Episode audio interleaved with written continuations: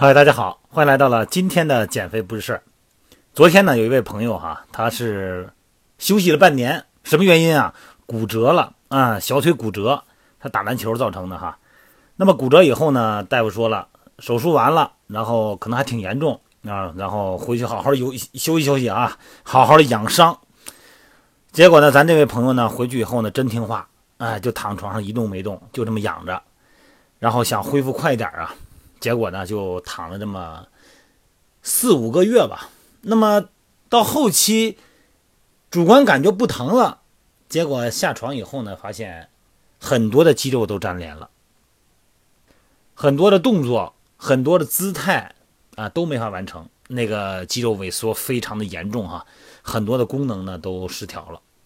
那么这个音频呢，主要给大家介绍一下啊。一个呢是我们受伤以后的恢复，所谓的运动恢复啊。另外一个呢就是我们家有老人，啊，老人呢，老年朋友呢就觉着我这身体啊膝盖不行了，这个胳膊腿不好使了，我呢别摔倒了再出了事儿，我干脆啊我就少活动，哎，就家里待着得了，这样更安全。这个思维呢都是不对的哈。咱们咱先说骨折吧，这个骨折以后啊，这个运动康复在早期、中期。主要呢有减少疼痛、消除肿痛，那么加速骨骼的愈合、预防和减少并发症，包括后遗症的作用。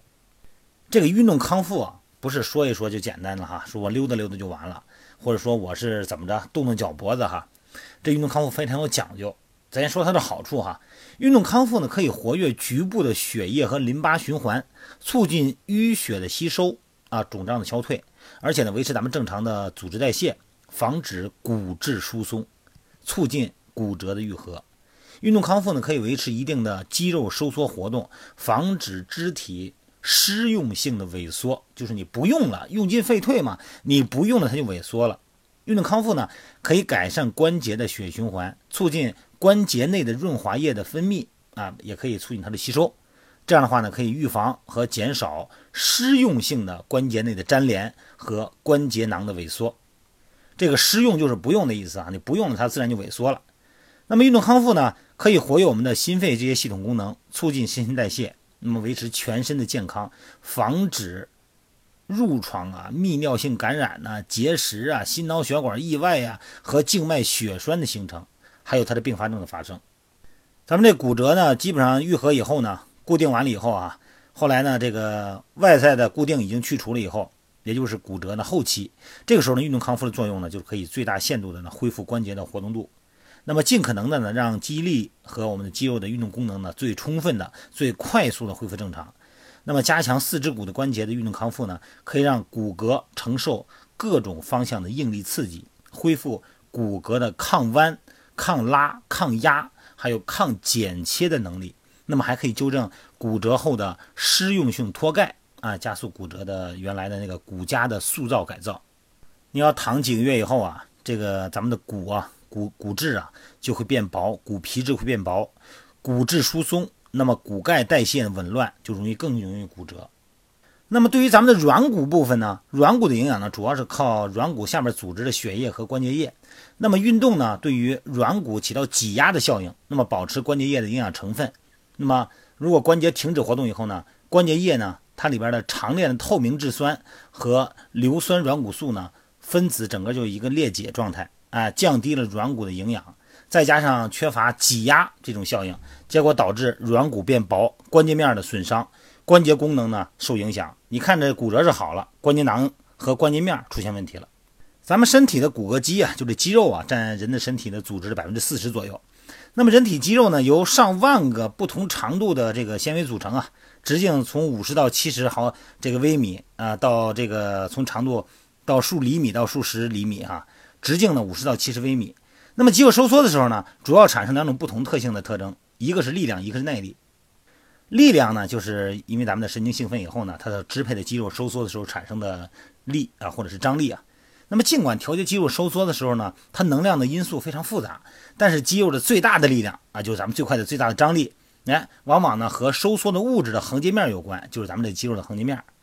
那么所谓的耐力呢，就是在一定收缩的情况下呢，所能维持的时间或者是重复收缩的次数的能力。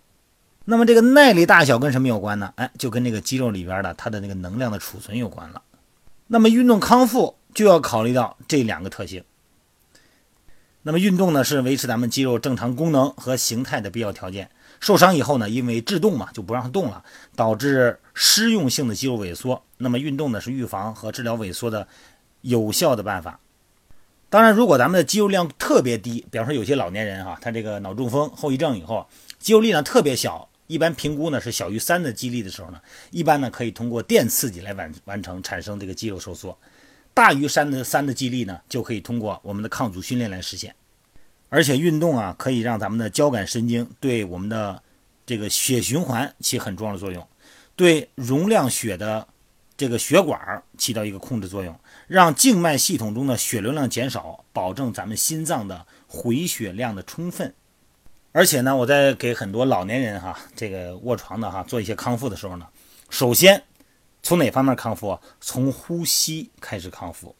你老躺着啊，这个人的供氧量低，呼吸呢，人不会刻意的是大呼大吸啊，就是我用多少氧气，我就喘多大的劲儿，慢慢的这个呼吸功能啊都已经紊乱了，受限了。你知道咱们这个膈肌啊，这个膈肌活动量、活动度增加一厘米，肺活量增加二百五十毫升。如果我们的肋骨移动一厘米，增大活动一厘米，肺活量可以增加五百毫升。你想躺床上不动，尤其是老年人，他的整个呼吸啊是非常表浅的，整个的呼吸功能，他的肺活量呢全部都下降。所以说呢，老年人啊长期卧床的，他的训练模式呢。他是要以一个每天都有一个呼吸训练为主，腹式呼吸、胸式呼吸非常重要。而且中低强度的运动呢，对咱们的消化系统有很好的促进作用。低强度运动呢，对胃酸的分泌或者是胃排空，它是有一个很轻微的影响。那么随着运动强度的逐渐增加，胃酸的分泌呢会明显减少。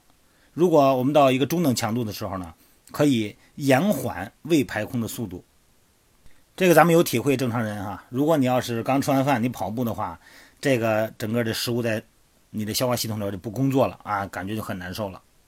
那么运动呢，适当运动呢，可以促进我们脂肪的代谢和胆汁合成的排出，并且呢，减少胆石症的发生。而且对于咱们老年人啊，对于很多的生病的康复的很多朋友来说呢，运动可以提高咱们的情绪啊。你想想看哈。呃，因为对疾病的不正确的理解和对于治疗呢，有时候呢就感觉好像恢复的太慢哈，有点失去信心，那么很容易产生精神的这种抑郁或者是悲观失望。那么这种负面情绪呢，可以进一步的削弱人体功能。那么如果我们通过运动可以扭转这种消极影响，那这个主要呢是因为运动的时候呢，呃，可以反射性的引起大脑皮层和丘脑的，包括下丘脑的兴奋度提高。那么下丘脑呢是控制咱们人体的多种功能的中枢啊。是调整心搏活动啊、内分泌活动啊，哎，它一个比较高级的一个中枢。同时呢，还是体温、饮食、情绪的调节中枢。那么下丘脑愉快呢？哎，它兴奋了呢，就可以感到很愉快。它可以提高我们所谓的愉快中枢的活跃。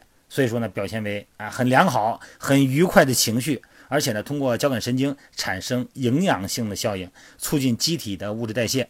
特别是呢，很多受伤的朋友呢，通过一段时间的锻炼。那么你要是感觉哎有劲儿了，而且呢，呃疼痛感下降了的时候，你会信心百倍，你会对整个的治疗系统充满信心。尤其是很多老年人哈，千万不是说我这岁数这么大了，我可别给孩子们添麻烦，我哪儿也别去了，我就在家待着吧，就躺床上吧，这样最放心。这样是更麻烦的。不光是骨质疏松，整个的系统功能、消化系统、内分泌系统全部紊乱，而且呢，很多这个神经。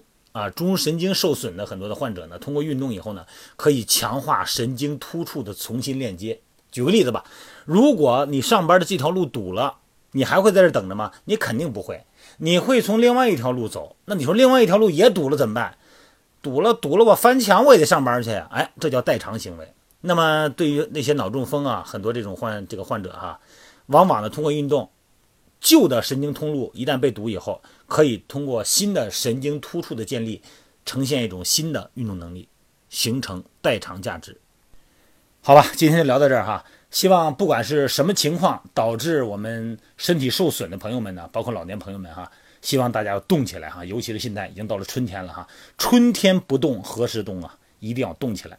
那么祝大家身体健康，健身愉快。如果身体有不好的呢，赶紧恢复健康啊！好了，今天就聊到这儿哈，咱们晚上美拍直播见。